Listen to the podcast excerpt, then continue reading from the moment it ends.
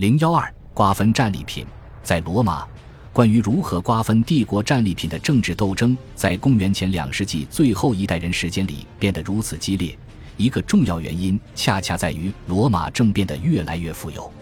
确实，在公元前一百三十三年，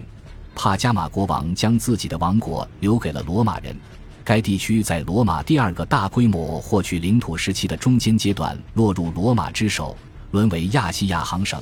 时间在公元前一百四十六年，罗马获取阿非利加与阿凯亚，和公元前一百二十一年获取普罗旺斯之间。其结果是，作为收税人、放债人和奴隶贩子，住在海外的罗马人与意大利人数量迅速上升。他们的活动恰好主要在东部被记录下来，而且最大的财富无疑获取自东部。但同样的进程显然也在西部进行着。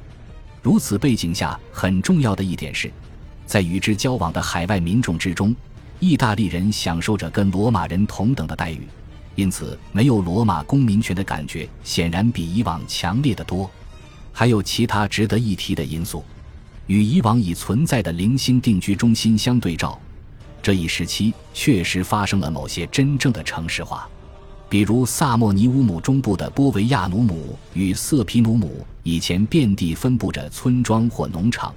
以及用作避难所的丘堡，现在城市开始在丘堡之下的平原地区成长起来。在瓦莱诺山，丘堡本身开始被人们永久占据。罗马的城市社会模式被广为传播。所有这些发展，无疑都使意大利诸共同体更强烈地感受到自身形式上的低人一等，以及对罗马政策发言权的缺失。有时，罗马人对地方精英行为霸道，而盖乌斯·马略的生涯则表明了一位来自意大利共同体的贵族在获得公民权后所能取得的成就。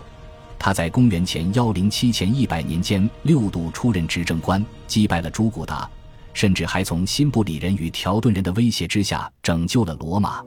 与此同时，罗马盟友们切实的不满无疑在不断增长。这是因为罗马为避免自己农民战士短缺造成的严重后果，将越来越多的军事负担转嫁到意大利盟友头上。